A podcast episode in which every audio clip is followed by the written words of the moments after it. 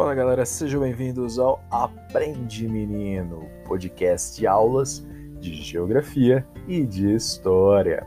Na aula de hoje nós vamos falar sobre algumas características da globalização e sobre a globalização contemporânea.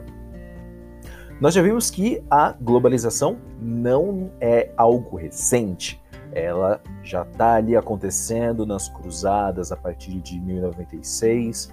Ela ganha força, ela, a primeira globalização acontece com as grandes navegações, mas é, a partir da Revolução Industrial ela ganha uma escala mundial. Então vamos aqui é, elencar algumas características tá, da globalização.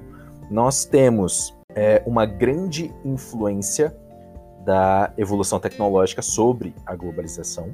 Nós temos uma ligação muito grande entre a globalização e uma constituição de redes geográficas.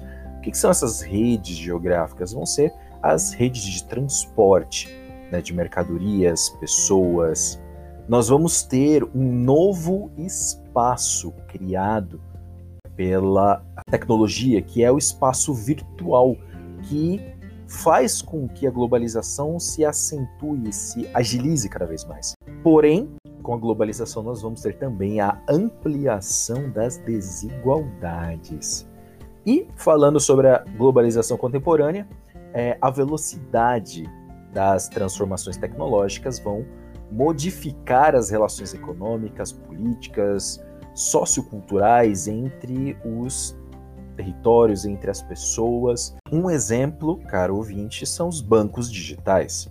Hoje você pode abrir a conta em diversos bancos em que eles vão operar por aplicativos e você não precisa ir até a agência desses bancos para poder fazer alguma transação. Isso é algo impensável há poucos anos atrás e graças à evolução tecnológica isso já é possível. Isso é um exemplo das mudanças comportamentais, socioculturais que a transformação tecnológica vem causando nas pessoas.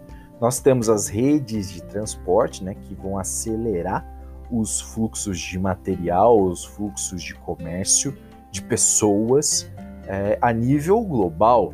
Por exemplo, você pode comprar produtos de outros países e rapidamente eles chegam até você. Nós temos também a flexibilidade dos espaços de produção, ou seja, por exemplo, uma empresa alemã fabrica seus carros no Brasil e os vende na Argentina. Então hoje você pode espalhar a sua empresa pelo mundo, você pode espalhar a sua produção graças à evolução da tecnologia e dos meios de transporte. E na metade do século XX nós tivemos a revolução técnico-científica informacional. O que foi isso?